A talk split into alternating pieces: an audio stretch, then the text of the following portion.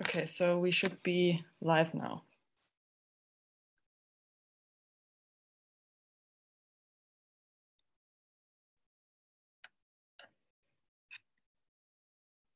Okay, ähm, ich fange. Okay, so we should be live now. Ich fange kurz auf Deutsch an. Ähm, herzlich willkommen zur fünften Ausgabe von unserem Corona-Talk der interventionistischen Linken ähm, mit dem Titel Die Pandemie kennt keine Grenzen, Teil 1, Europäische Perspektiven auf die Corona-Krise. Ähm, ausnahmsweise werden wir die, das, den Talk heute auf Englisch haben, weil wir ähm, internationale Gäste haben. Und ähm, falls ihr aber unseren Gästen Fragen stellen wollt, könnt ihr das trotzdem in den Kommentaren auch weiterhin auf Deutsch tun. Um, so, before I introduce our guests, um, I would like to say a few things about today's episode. Um, today, we want to take a look at the situation outside of Germany because, as we all know, Corona is a global phenomenon and the virus doesn't stop at national borders, but different places and different countries are affected very differently by the pandemic and the consequences of the pandemic, um, which is why every society and also the radical left in these societies are in different positions. So, um, we also want to talk about the questions whether there are any common perspectives connections or possibility for collective projects. Mm, this is what we want to talk about with our European friends um, who are comrades from networks that we've known for a long time, um, at least since the European crisis protests and Blockupy in 2011 and 12. Um, and I'm very happy to introduce to you three guests that we have today. Um, Anna from um, Malmö. She's active in Allt alla um, in Sweden, um, which is a radical left group which is active in the major Swedish cities. Um, we have Achim from Diktio, which is a network for political and social rights from Athens in Greece. Um, and we also have Andrea from the social centers of the Northeast um, from Italy, who are also doing the global project.info website. Um, we will start with um, a quick introduction question.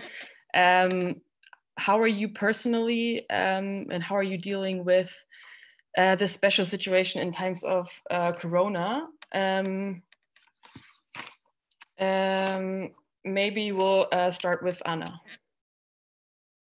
Yeah, well, uh, as many as you know, and I think we're going to go into it later, things in Sweden are quite normal. Um, we're not in a complete quarantine or anything. So personally, not much has really changed. I'm a student, so I'm studying from home now. Um, but I guess like the biggest change has been that there's like this overall feeling of uncertainty, of not knowing what is going to happen and when. There's this like monster that we can't really see. Uh, so that maybe has been like the biggest change or all our, my plans and everything are kind of in stop now.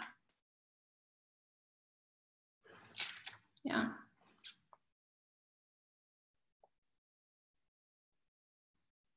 Uh, thank you. Um, what about you, Achim? What what is your personal feeling right now? How are you dealing with this situation?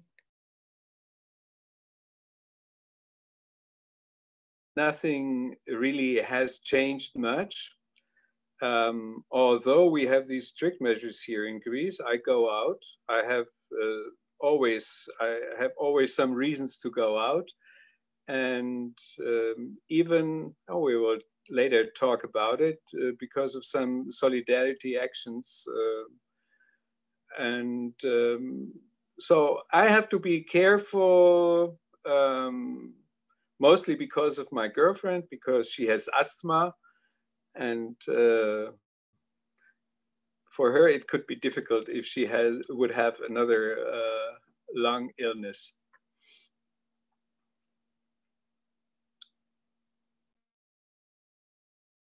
Um, Andrea, what about you?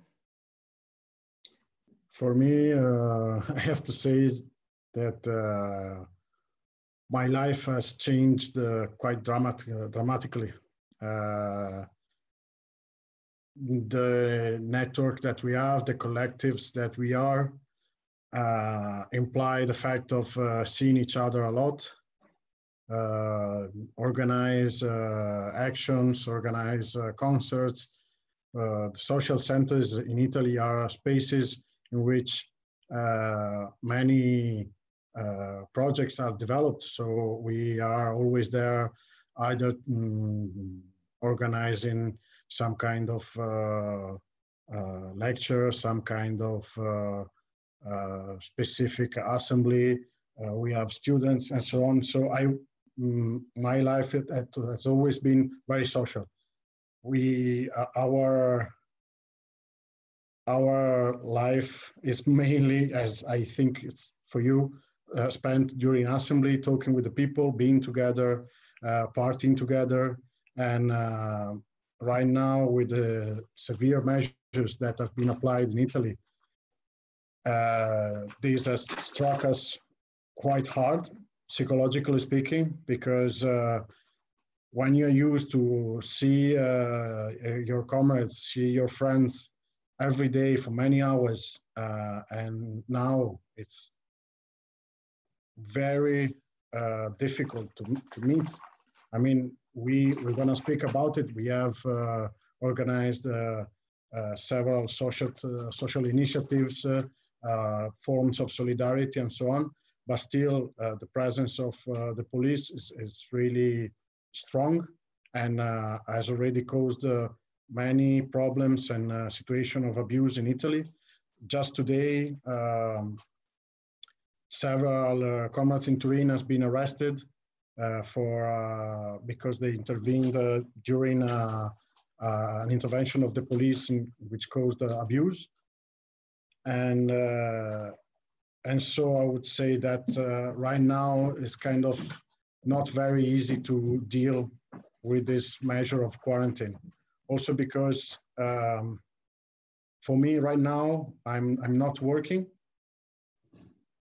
so that causes uh, uh, it's one of uh, those uh, things in which you actually feel the difference how the uh, virus, but specifically the measures about the virus uh, struck in a different way.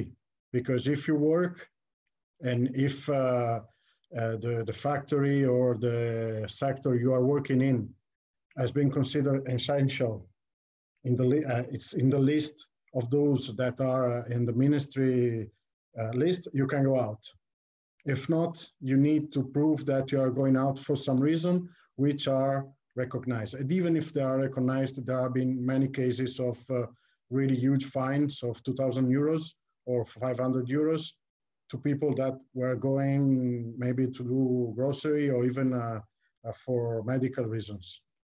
So it, it's, it's kind of a hard time, to be honest with you.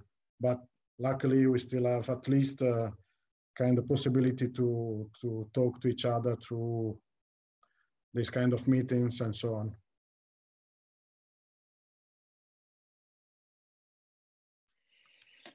Okay, Andrea, you've uh, already mentioned a lot about the situation um, and the government measures that are um, happening in Italy right now. Um, and we all know that the um, corona crisis um, is very severe in Italy, especially because it hit Italy so early. Um, maybe you could elaborate a little bit about the situation right now in terms of corona and society as a whole because you've already said there have been arrests and people um, are surrounded by police um, all the time. Maybe you can elaborate a little bit um, about the overall situation and what is going to happen in the next few weeks, maybe also in terms of government measures.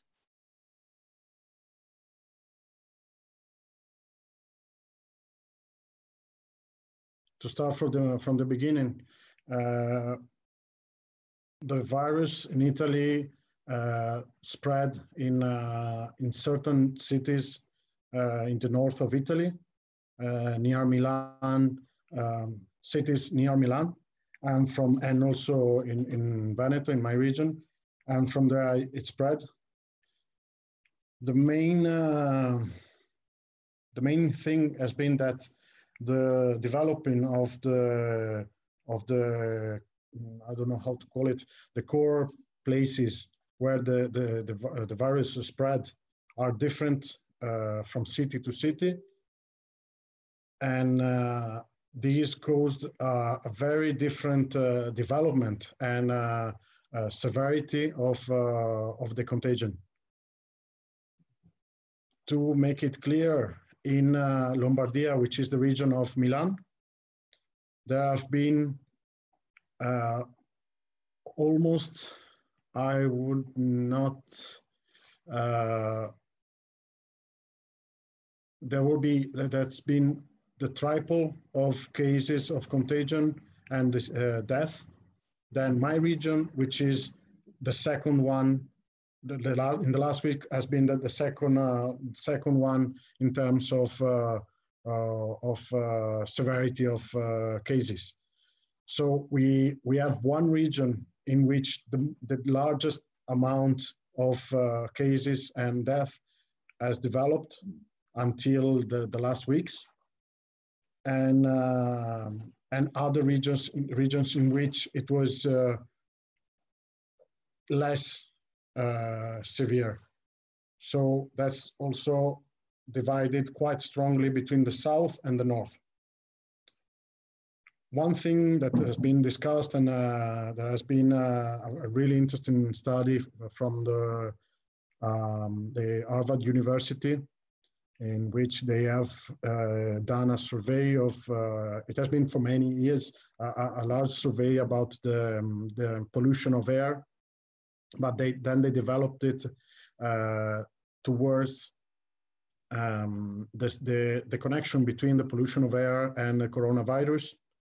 And uh, another one here in Italy from the University of Bari, in which they have the have done a, a position paper, which is so it's it's not uh, a finished uh, work, but in which they found quite strong statistical um, correlation between the pollution of air and the severity of how the coronavirus uh, uh, affected people. I mean, this is also connected between having a, a strong pollution of air means, as we know, uh, a larger amount of uh, lung diseases. Uh, the Pianura Padana, which is the, the, the northern part of Italy, uh, the plain of the northern part of Italy where the Po River flows, is one of the most polluted areas in Europe and in the world. In, uh, in, Europe, we have, I think, I don't want to cite wrong numbers, but uh, roughly we have around 80,000 deaths for air pollution every year. And uh, definitely in, uh, in our situation, that has been um, a factor which has worsened the situation. The second, uh, the second issue, uh, talking in sanitary terms, is that in some places, like in my city, uh, the uh, the the core of the spreading uh, at, has developed inside the hospital. So in, in, in some way, it was easier to contain it and to reduce the spreading in, uh, in Lombardia, in the region of Milan.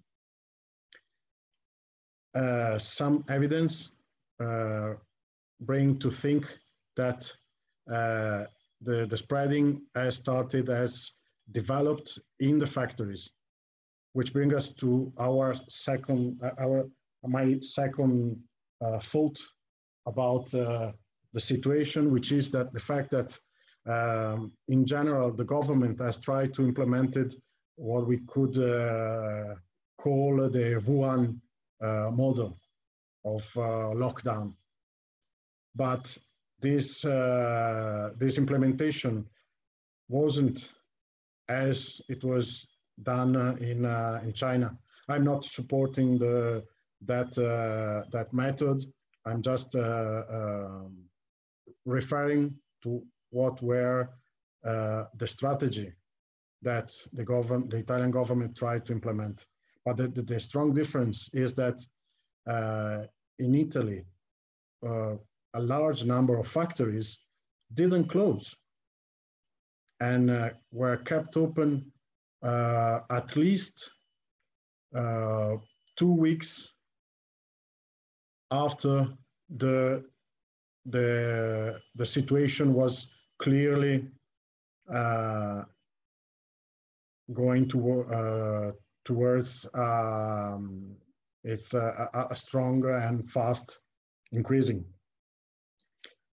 And that brought the fact that uh, what happened in uh, Brescia, in Bergamo, with a, a really tragic, uh, with tragic consequences, and a lot of people uh, in the statistics of uh, of the hospital when uh, they, they have to um, um, to assess where was the, the most likely place or in, in which the person was con uh, contaminated, was uh, infected.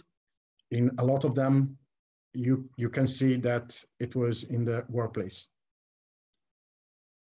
So the, these uh, terms of lockdown uh, didn't work out really in, in many cities because the, there was this strong pressure from uh, uh, Confindustria, which is the association of factories, of uh, enterprises, who were in those regions pushing in order to avoid the closure of the factories. And even when the closure was issued, uh, sorry, I'm gonna I'm gonna cut. But when the factory when when the the, the closure were issued, uh, the form there, there, was there was a form to fill uh, uh in order to declare the fact that your um, production your factory was essential to the economy, of the, the national economy. And so, the, and, and that needed to be checked by the prefectura, which is the, which is the organ of, of the police, of, uh, of the police. But of course, the police was already too busy uh, to check the lockdown, to maintain the lockdown for all the population, in order to have also the time to check the different factories. So this is the first, first constatation of the situation. Okay, thank you, Andrea. Um, Achim, after hearing about the situation in Italy, um, what we what do you say is the situation in Greece like right now? Because I feel like in at least in Germany, we're not getting that much information in the media about the current situation in Greece. Um, health wise and also um, what's going on in the camps and at the borders. Um, so maybe you can tell us a little bit about the the um, overall situation in Greece, but also the situation of all the refugees in the cities and the islands and um, at the borders. Hear me now? Yeah, now. Well, uh, you asked me in the beginning about me, um, the situation for the for the vast majority of the population is totally different. For them, everything has changed. It's about the same what Andrea said. I mean, uh, we have a curfew here. We are not allowed to go out except when we have a special permission. We can get this permission either uh, on our smartphone or we have to have a paper with us and you have to give a reason why you're out of your house. Otherwise, you're not allowed to go out. And uh, that means uh, if you uh, walk or drive through the city right now, everything's empty. Uh, all shops are closed down. Uh, and you won't see any people, even on Sunday um, noon, when the city is normally totally crowded of people who are going out uh, for lunch or anything or just a walk nothing is happening right now people are afraid because uh, uh, the mass media uh, made a huge uh, propaganda for this lockdown. And uh, maybe we have to admit that the fact that most people are really uh, staying inside um, has a positive or had a positive results. I mean, if you compare the numbers of deaths with the deaths in Italy, uh, it's very low here. We have uh, now an official number of 110, 110, and not 15,000 or something. Um, uh, but uh, on the other hand, uh, the same counts what uh, Andrea said, the, factories. I mean, we don't have that much factories here in Greece or big factories. There's a difference uh, with other nations, especially uh, industrialized nations.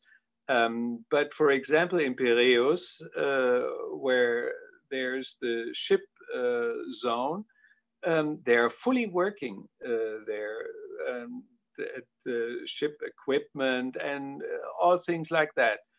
Um, so uh, we believe that uh, if the virus would spread furthermore, um, then this would have to do, especially also with the workplace.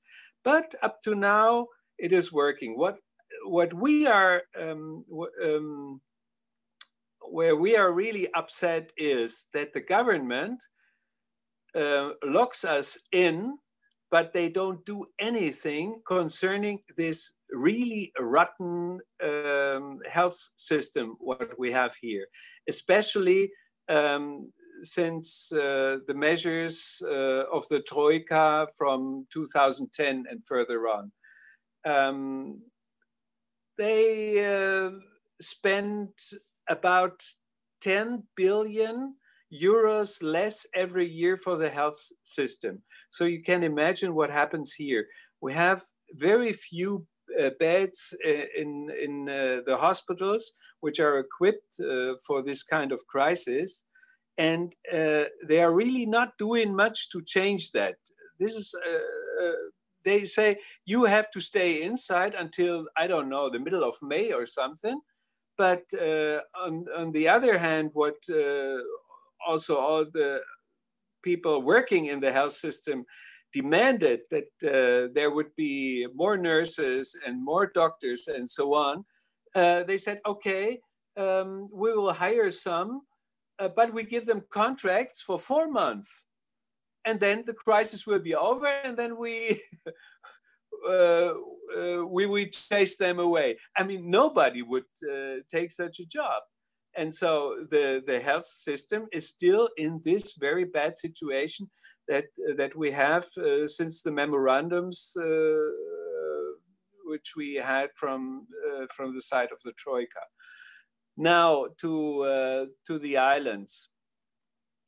Um, fortunately, there is no until at least yesterday there were no cases of infection in the hotspots on the in the islands. Um, we have uh, infections in two of the uh, detention camps in uh, in central Greece, north of uh, Athens, and they closed them totally down. People cannot go out, cannot go in, and that counts for thousands of people. But on the islands, with the, the uh, about 40,000 uh, 40, refugees, fortunately, until now, we don't have nothing. But as you said already, and as all Europe knows, when we will have an, one infection there, then it will spread rapidly, and uh, then we will have um, huge losses of lives uh, there. This is uh, pretty sure, and this is why we say um, this is really a crime uh, that not only the Greek government, but that the European Union, the, the European Commission, and uh, the, the governments of other European uh, countries commit here in Greece. Because it would be so easy to hire some planes and uh, to bring the people to other countries, or even to bring them now from the islands uh, to uh, some hotels uh, which are all empty in Greece, there would be wouldn't be any problem at all. The money is there. Um, as you might know, the Greek government uh, suspended uh, all asylum applications for the whole month of, of March. Um, and uh, they said everybody who's coming in March will be sent back immediately to his home country or to any other uh, third country where he was coming from. Uh, so this is totally against uh, not only uh, human law but uh, also the, the, common law um, of the world, against the Geneva Convention, and so on. Um, but they could hold this measure because right after the 2nd of March, when they decided this, the next week was the meeting of the ministers of interior in Brussels. And they said, well done, Greece. This is how you should do it. And uh, we um, uh, award you with another 700 million euros. So why should they change here these policies uh, if uh, all Europe says this is the right way you should do it? Okay, I stop here for the moment.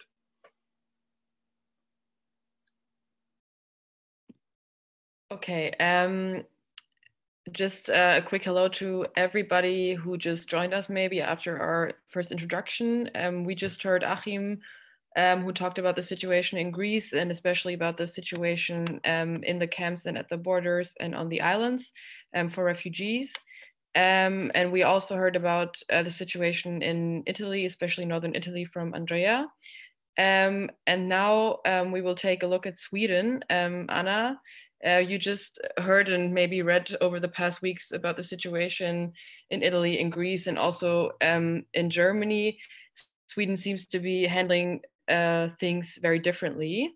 Um, for example, you don't even have a curfew. So maybe you could um, tell us a little bit about what is going on in Sweden right now, um, health-wise also, but um, with the government measures um, at this time. Yeah, so the response in Sweden has been pretty different.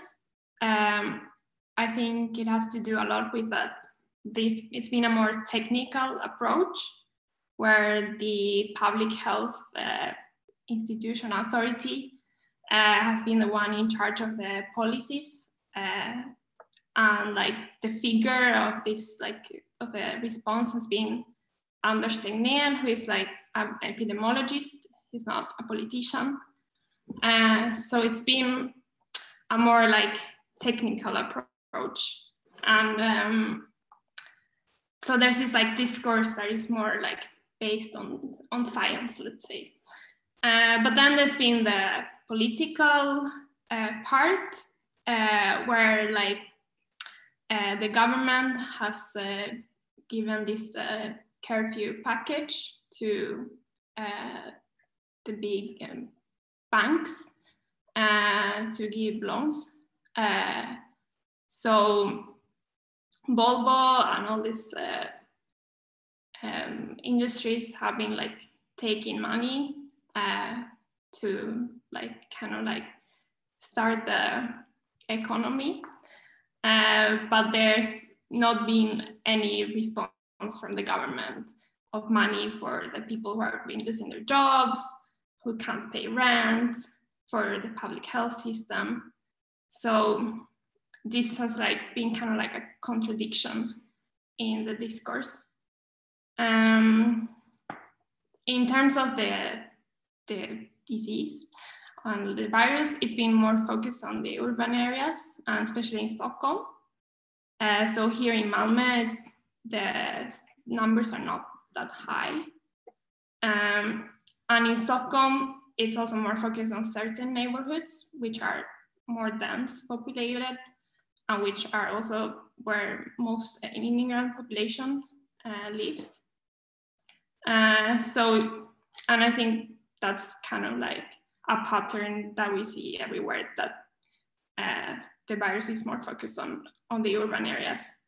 so it's not a surprise. But it's it's been like the crisis is being framed in these like more spatial terms of these cities and and these neighborhoods. And I mean, there are obvious reasons for that. Uh, uh, people live very crowded in, and they they work in in a service. Uh, so it's not really a surprise that there's more cases in those areas. Uh, so that's kind of like the situation um, where we have this like economical response and then these uh, measures from the public health authority being quite loose, people would say. And it also has to do with how public health is organized in Sweden, where the regions uh, have like the authority, so they can decide how to implement these policies. So it's being implemented differently in different regions in Sweden. But if you look at like the curve and all these things we talk about, uh, it hasn't been uh, such a growth like in Italy or in France. Um, so we don't really know like how this is going to develop. Like no, and, and me less, nobody can say. But until now, it hasn't been so different. Maybe. Um, some people compare to other Scandinavian countries, but then we also have to take into account that uh, how the deaths are measured and it differs from countries.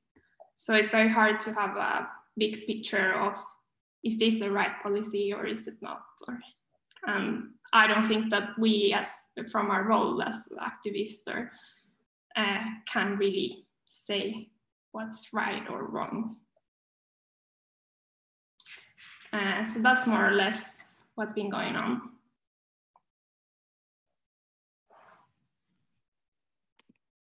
Okay, so um, like you said, there's not that many changes in, or not as extreme changes in public life as um, there have been in Italy or Greece or even in Germany.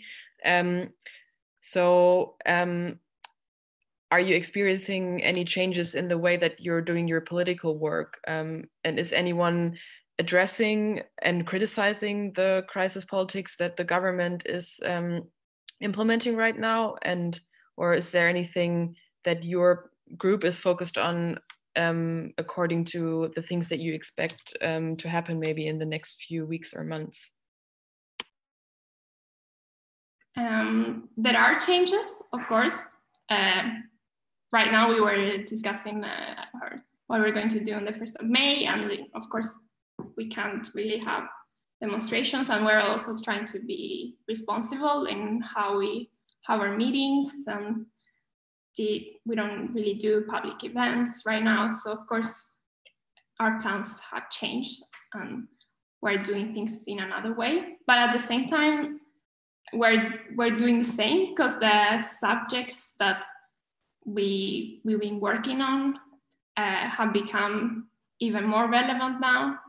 So things we've been working on, uh, housing or self-organization, all of this stuff have become super relevant. So we're doing like the same politics, but maybe instead of uh, doing events, we're uh, doing radio programs and that kind of stuff. And then we have very specific initiatives for this crisis. Um, so we started a group that is called Neighbor to Neighbor uh, to create kind of like a ne network of people in Malmö who can help each other um, doing shopping or now we have a, we're working together with the library of Malmö to deliver books. Um, so we're trying to create these networks and trying to find other actors, other organizations in Malmö or institutions that uh, that we want to work together with uh, now uh, for this specific, but also later. Um, to like kind of like build up this uh, community, so to say. Because um, we think that as I said, like we're not experts in epidemiology or uh, public health, but we can have an, an analysis of the situation from more political perspective on what are the like systematic problems that have led to this pandemic and and not other and and how the response has been. So our like strategy is to focus on like strengthen our community and like giving people agency establishing these contacts and kind of like build up all these ideas that we've been talking about for years. Uh, like now it's the time to do this stuff like now we see what are the consequences of not having uh, a good healthcare system or not having the right housing conditions um, so yeah we're just trying to shed light on those issues Uh, thank you. Um, so we can we can see that um, it's not a surprise, but we can uh, see for everybody who just joined in um, that the main issue that connects uh, Greece and Italy and Sweden, even though the government measures and the way of dealing with the current situation is very different. Um, that a main issue is the the healthcare system um, that is very weak in um, in these countries. Um, also in Germany, we see these problems.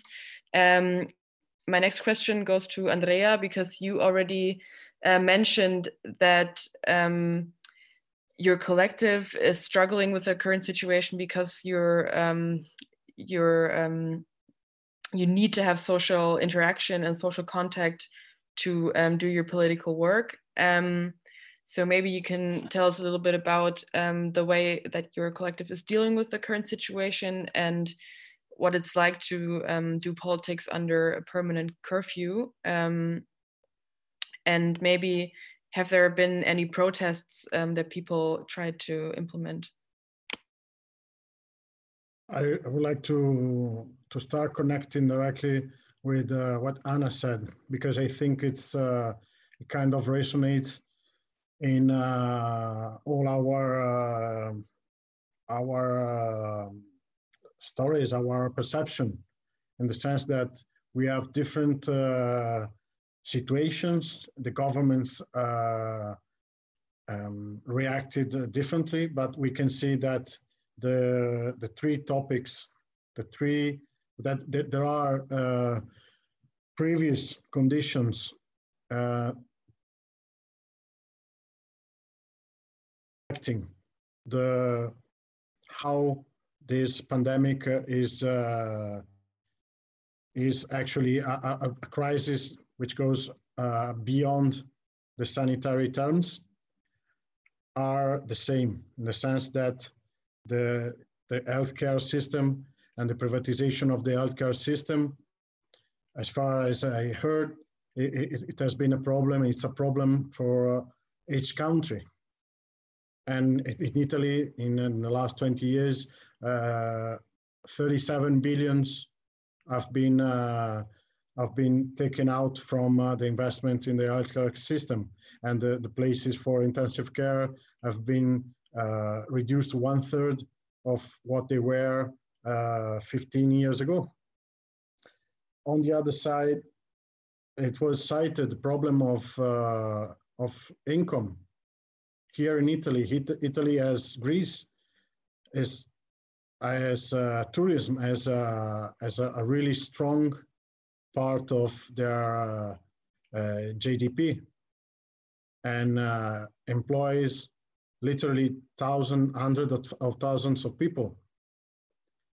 And uh, right now, the answer to that kind of problem and the economical crisis that would ensue after the the pandemic, uh, uh, let's uh, let's say twin, twin, dwindles down a bit, or until there will be a, um, a vaccine, are not answered. The people are doing their quarantine, but a lot of people are having problems with their with the with the with the lack of uh, income. And another sector is the sector of uh, entertainment and culture and concert and so on.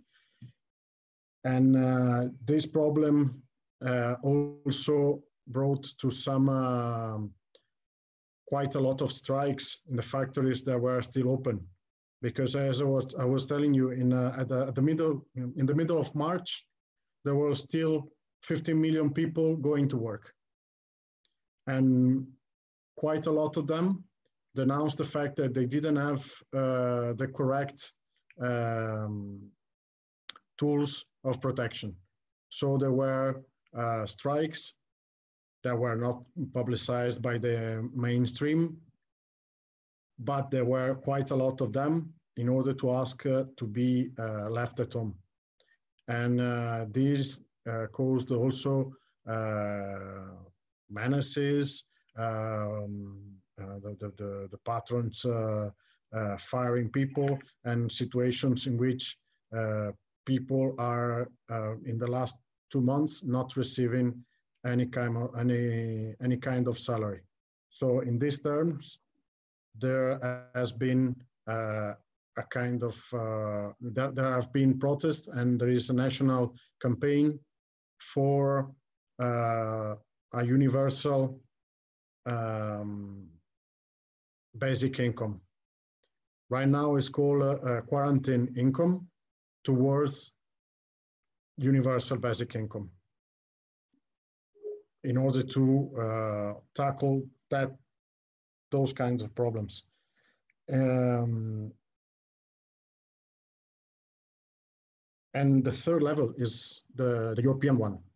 As uh, Achim was saying before, there are uh, strong European responsibilities about uh, how we as European Union and so as uh, the collective of countries respond to this crisis. And right now, as you uh, as we can all see, uh, the terms of discussion are really, really uh, low in the terms of uh, uh, the the ambition of the terms of solidarity and also on uh, more strict uh, economical terms. It's really worrying to see that uh, even Mario Draghi, surprisingly, in, in a way, talks about the um, about erasing the personal debt, but plainly speaks about the creation of a new debt and restructuring the financial the financial uh, power in order to create more debt and move that in order to in, inject liquidity in the economies. But we all know what happens with that and who is going to pay that debt. So that for me, it's something that uh, for, for us is something that needs to be tackled uh, collectively and uh, creating a European uh, discourse, a European uh, level of communication in which we uh, think how to uh, respond to that. In internally, we I, and I, I, do agree about I, I, I appreciate what Anna was saying about the initiative that they are thinking and implementing, because we uh, saw this crisis and we see this crisis as strictly connected with all the the practices that uh, the economical system, the capitalistic system has implemented. Right now, there is a book which is now is a superstar, super bestseller book, which is a Spillover of David Quammen, which uh, focuses on exactly the spillover. So the interspecies uh, jump that viruses can make. And in, in this book and many other literature, uh, you can find the fact that there are there is a strict connection between the climate crisis and the practices of capitalism, of deforestation, of intensive farming, especially uh, with animals, the, the, the, contact between wild animals and uh, animals that are intensively farmed, which are causes of spillover. It has been like this with the uh, SARS, uh, with other viruses, which had a different level of infectivity, but were at the same, uh, uh, where can be inscripted in the same pattern of contagion and, and origin. And from one side, we see that, and so we see that uh, the struggle for climate justice needs to be connected with uh, those struggles about rent, healthcare, and also we, we didn't talk about it, but there is a, a strong uh, issue about the reproductive work that now is uh, befalling on the households or individuals that needs to be to, to take care of elderly people, of uh, uh, per, um, person that they care for, uh, in, which are in, in, a, in situation of uh, immune uh, depression or any kind of vulnerability. And so we think it's really important to connect these struggles.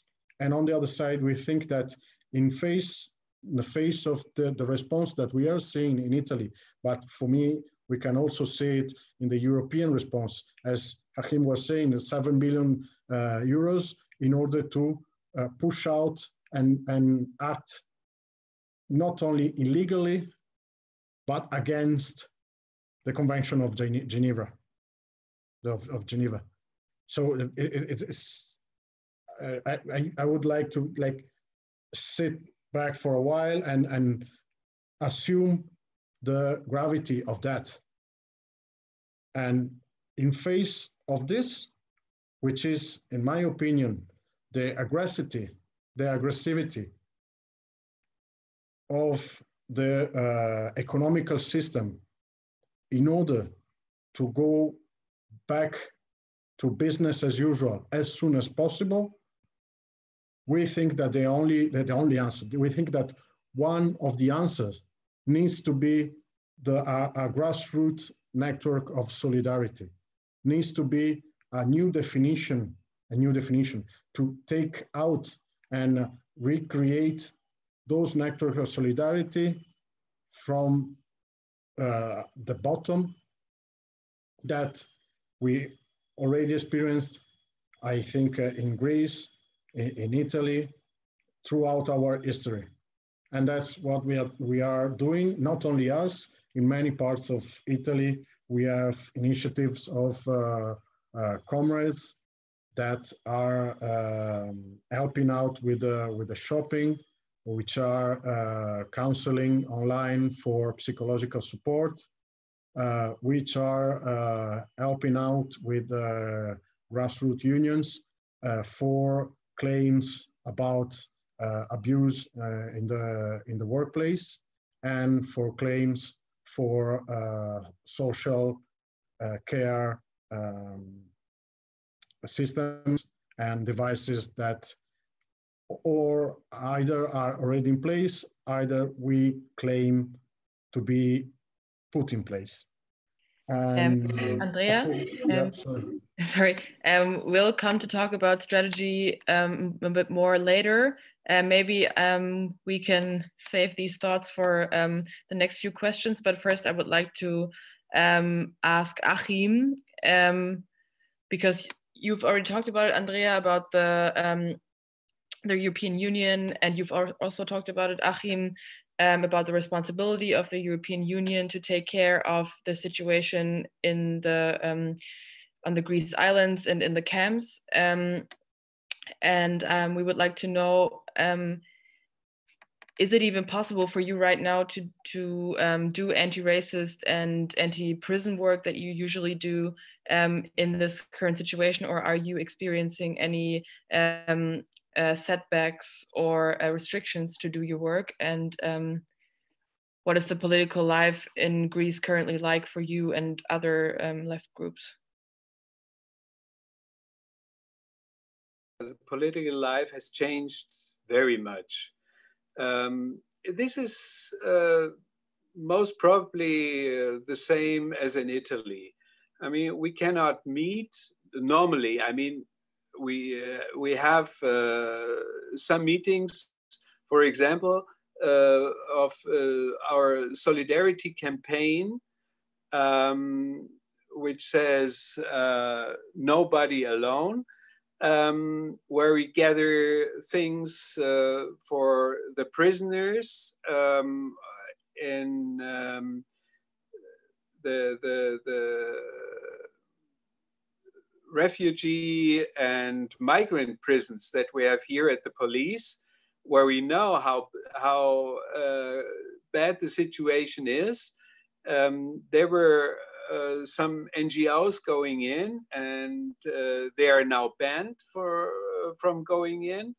And uh, so we gather um, from medicine to clothes and uh, uh, food, I mean, sweets and so on. We gather things uh, for them and uh, then we have to meet. But normally, all the other meetings are either uh, by Mumble or Jitsi or like we do now uh, by Zoom.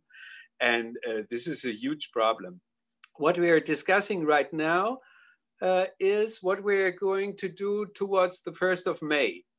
The 1st of May, as in other European countries, um, especially the Southern European countries, uh, plays a big role in uh, the workers' movement. And um, we always have big demonstrations um, against the government. And uh, now we have the question what is to do? We discussed it uh, in our circles already.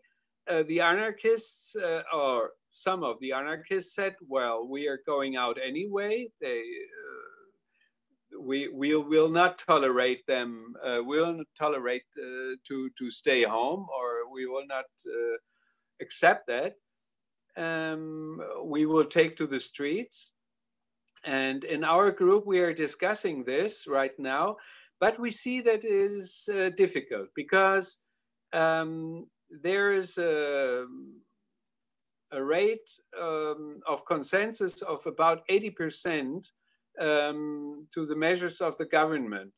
And you have to think about this. Can you do something against these measures when on the other side you know that uh, a big part of the population would not understand it or would not uh, accept it. And uh, you have to con consider this too. And uh, now we're talking about uh, some uh, picketing lines or demonstrations um, where we can keep the physical distance and so on. But we are not quite sure how this will work. Um, what the other, what the political uh, uh, things, uh, the issues concern, I fully agree with what Andrea said, and I have not to add much more. Okay. Um, Andrea, you have mentioned that your group is um, is focusing on building a grassroots movement, organizing people, and working towards a more European approach or more European um, perspective.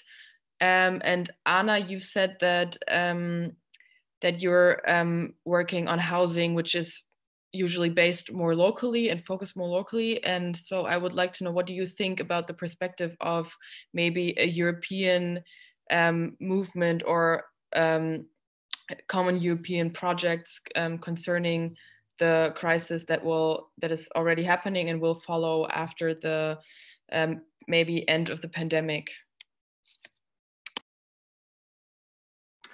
Well, we always work local and we work on the like everyday problems of people.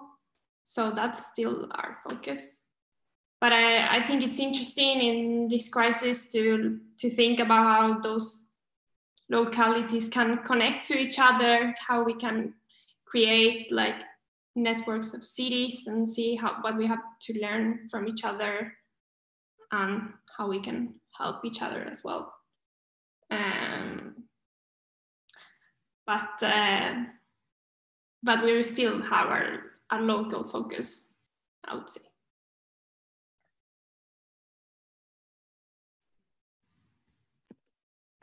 Um, we don't have that much time left because it's um, almost uh, 10 past uh, 9 p.m. Uh, here. Um, and we also have uh, one question from the um, from the audience, which I think is very interesting um, to hear your answers to this. Um, and it's also a very um, big question. so maybe we'll start with this. The question is Will there be um, an anti capitalist or a communist campaign or campaigns like Blockupy or uh, No G20 after the corona crisis? Um, you can uh, just uh, tell me if you want to uh, answer or say something to the question.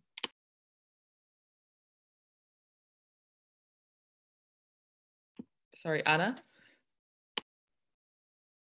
I think maybe um, continue what I was I was thinking about.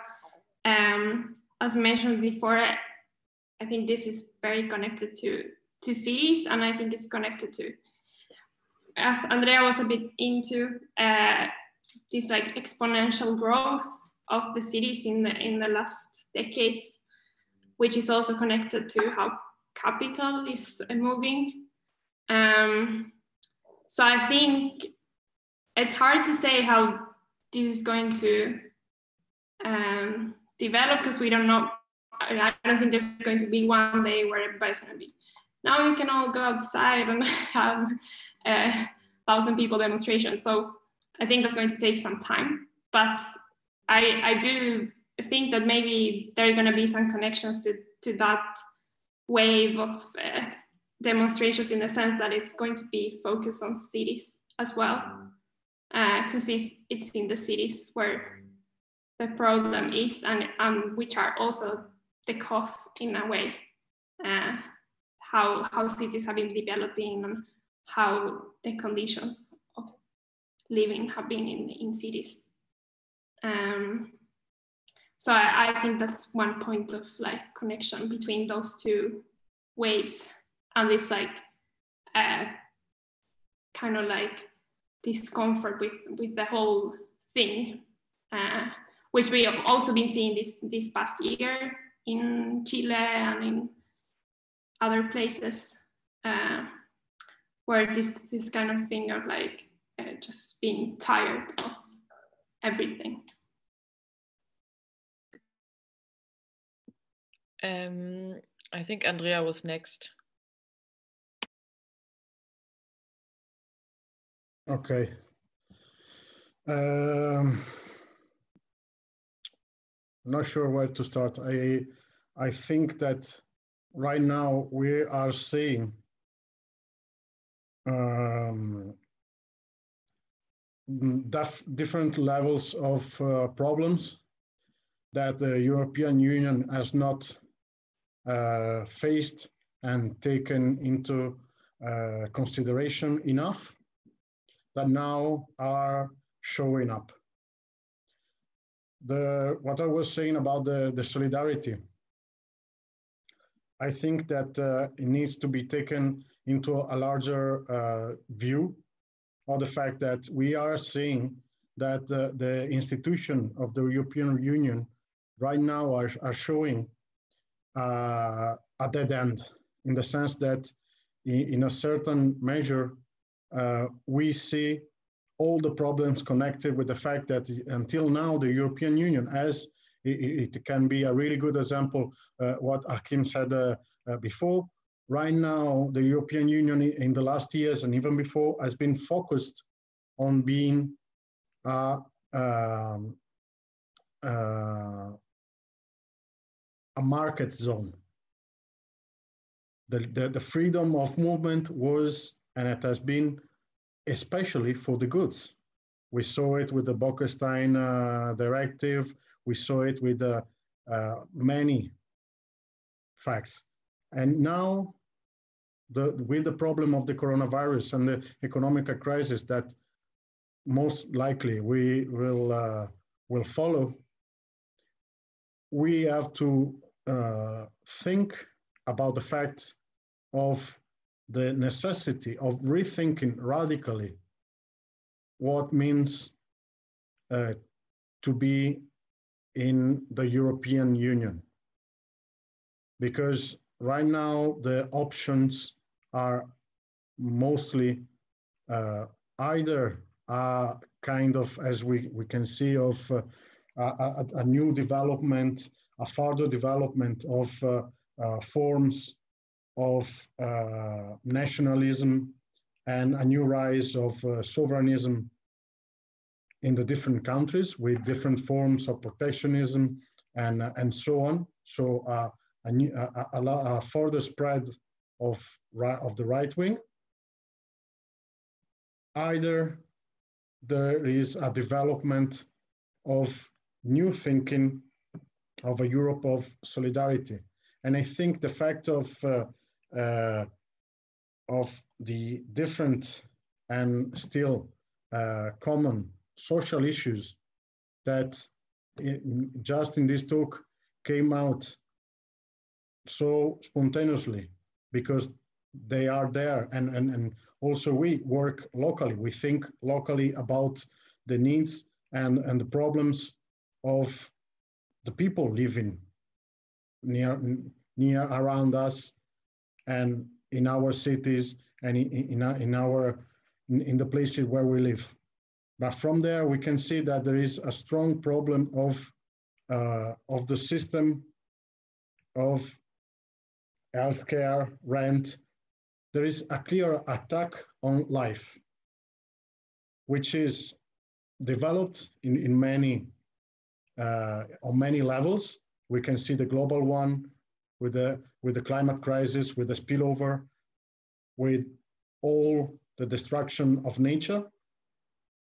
But we can also see it with the destruction of our uh, of our social of our welfare, but also of the destruction of the communities, which cause a, a, a situation in which the quarantine is not hard just because you cannot go out. It's hard because uh, enhances a system of individualism in which all those that are under certain uh, levels of wealth or are for any reason in a marginalized, racialized, sexualized situation are paying the higher prices.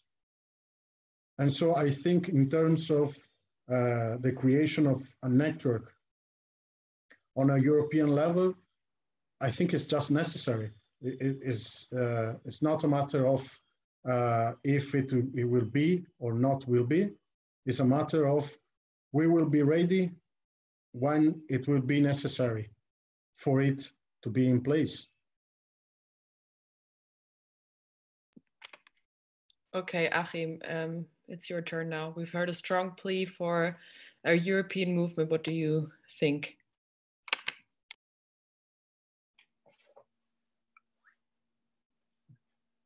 I would focus on two issues.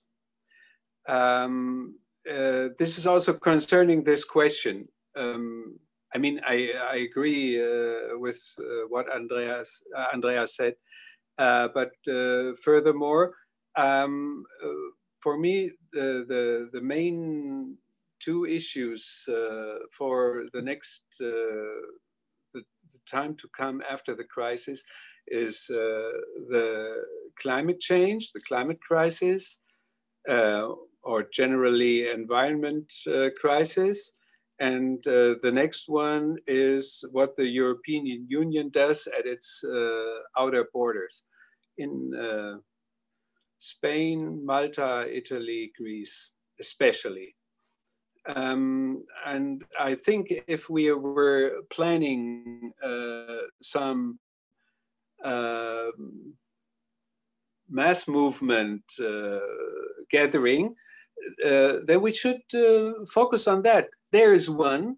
This is Glasgow, and I think it's in November, where we're already preparing to go there massively, also from Greece. Um, uh, to uh, to the climate uh, summit there.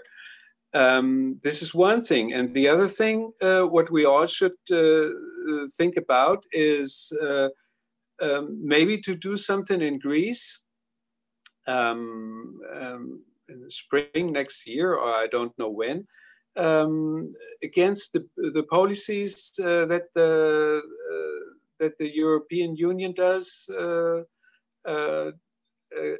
not towards against the, the refugees uh, and migrants, could also be in in southern Italy. I don't know where, maybe in Sicily or in Puglia, somewhere.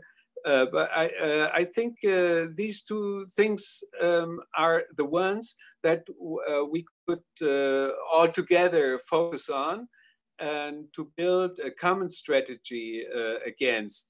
Despite all the local policies that we're doing, local or national policies, I mean, in our countries, uh, what Anna said and what Andrea said. But uh, these other two things are really big issues, and uh, we should think about uh, what we could uh, do there. Um, yeah, I'm very sad that we kind of have to cut, cut off this talk right now because it's uh, starting to get really interesting. Um, but maybe I can try to summarize um, especially what has happened in I don't know the last 20 minutes. Um, I think what's very interesting is that um, I think everybody was basically agreeing that um, there is a need for a European uh, movement, which could be should be a grassroots movement, and also uh, like Achim has just uh, said. That maybe the main issues that um, we could all focus on together are um, the climate crisis and the crisis at the European borders. But what we've also heard uh, throughout this talk that um, the issues of healthcare, of rent, and of um, overall welfare systems in our countries are also issues that connect um, the different European countries. Um, and that might be maybe a way to connect the local um, struggles that we have together um, but still strengthen them locally.